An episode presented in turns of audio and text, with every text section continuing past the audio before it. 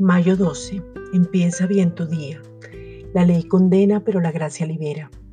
La ley nunca justificaba y había una sola sentencia para ti, porque la paga del pecado es muerte. Esto era lo que hacía la ley, pero ahora ninguna condenación hay porque tú estás en Cristo Jesús. Romanos 8.1. Ahora pues ninguna condenación hay para los que están en Cristo Jesús. Todo lo que el hombre creyó que podía hacer la ley ya pasó ahora en Cristo.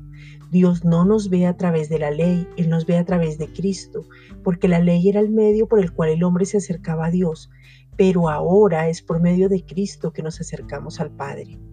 Segunda de Corintios 3:9. Porque si el ministerio de condenación fue con gloria, mucho más abundará en gloria el ministerio de justificación. Ya somos justificados. Una condena es una pena impuesta por un juez o un tribunal tras un juicio.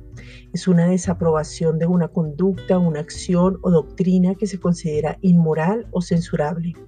Pero ahora, ya Dios no nos ve a través de todo lo que hacemos, Dios nos ve a través de Cristo y Cristo en la cruz pagó absolutamente toda la ley, toda condena, toda acusación y cumplió toda la ley para que nosotros fuésemos verdaderamente libres. Por lo tanto, ya no hay ninguna condenación, estamos verdaderamente libres. Esta es una reflexión dada por la Iglesia Gracia y Justicia.